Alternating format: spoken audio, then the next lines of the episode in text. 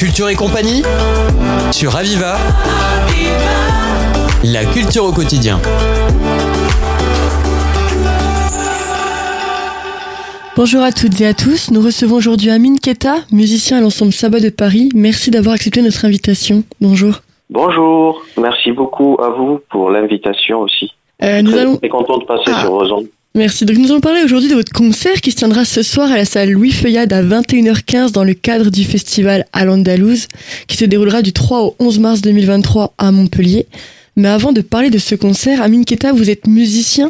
Parlez-nous un peu de votre parcours artistique. Quels sont vos débuts dans le domaine de la musique? Alors j'ai commencé la musique euh, depuis tout jeune, tout jeune, car je suis né dans une famille d'artistes à Constantine, euh, en Algérie. Et euh, vers l'âge de 10-11 ans, j'ai commencé à apprendre euh, euh, l'instrument et tout ce qui est chant arabo-andalou. À Constantine, on appelle ça en fait le malouf.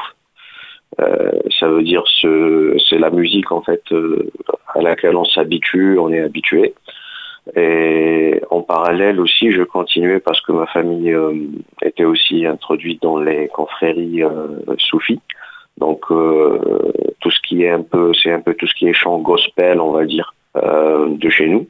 Donc je faisais les deux en parallèle. Donc on avait la, musique arabo-andalouse d'un côté et le gospel euh, local, on va dire, de l'autre. Et, et voilà, jusqu'à aujourd'hui, là, je dois avoir donc les 25-26 ans de, musique. J'ai eu l'occasion de, parcourir plusieurs répertoires, euh, que ce soit à Constantine ou après où je suis, euh, je me suis, euh, je suis parti à la découverte, on va dire, d'autres répertoires. Oui, j'ai vu que vous aviez participé à de nombreux orchestres. Ah Oui, effectivement. euh, à un moment donné, je suis, passé de l'apprentissage euh, pur et dur vers euh, un peu la professionnalisation, où j'ai été à l'orchestre régional de Constantine tout d'abord, et puis à l'orchestre national de musique arabe-andalouse euh, d'Algérie. Et après cela, je me suis encore euh, élargi euh, à la musique euh, chabi, la musique populaire, euh, les chants kabyles, etc. Et quelles sont vos inspirations? Quel est le style de musique que, que vous aimez vraiment jouer? Moi, euh, j'écoute de tout, franchement, et j'aime bien jouer de tout.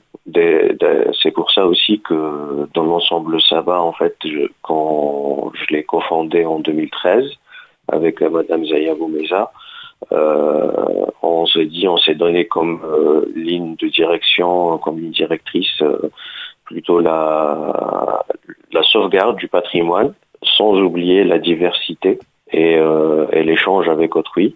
Et du coup, euh, on- notre ensemble aujourd'hui euh, joue de la musique arabo-andalouse, joue de la musique euh, populaire euh, de différents pays, Algérie, Tunisie, Maroc. euh, franchement, on, on- on décide euh, tous ensemble, on, on discute, on échange et on décide euh, du programme. Et chaque année, on a euh, une, un parcours euh, différent, on parcourt euh, différents répertoires. Et ça fait en fait que aujourd'hui nos, nos concerts c'est un voyage au travers, au travers du, de la musique traditionnelle maghrébine. Et avec Et- l'ensemble Sabbat de Paris, c'est votre première participation au festival à l'Andalouse? Oui, euh, c'est la première fois que nous allons avoir l'honneur de participer à ce festival et puis aussi l'honneur de faire l'ouverture. Euh, ce sera ce soir à l'espace Louis Feuillade, euh, ici à Montpellier. Et puis c'est aussi la première fois que nous venons à Montpellier. Nous sommes très très contents. Nous tenons à remercier toute l'équipe du festival euh, qui sont vraiment super sympas, super euh, organisés, euh, très très chaleureux. Et, et voilà.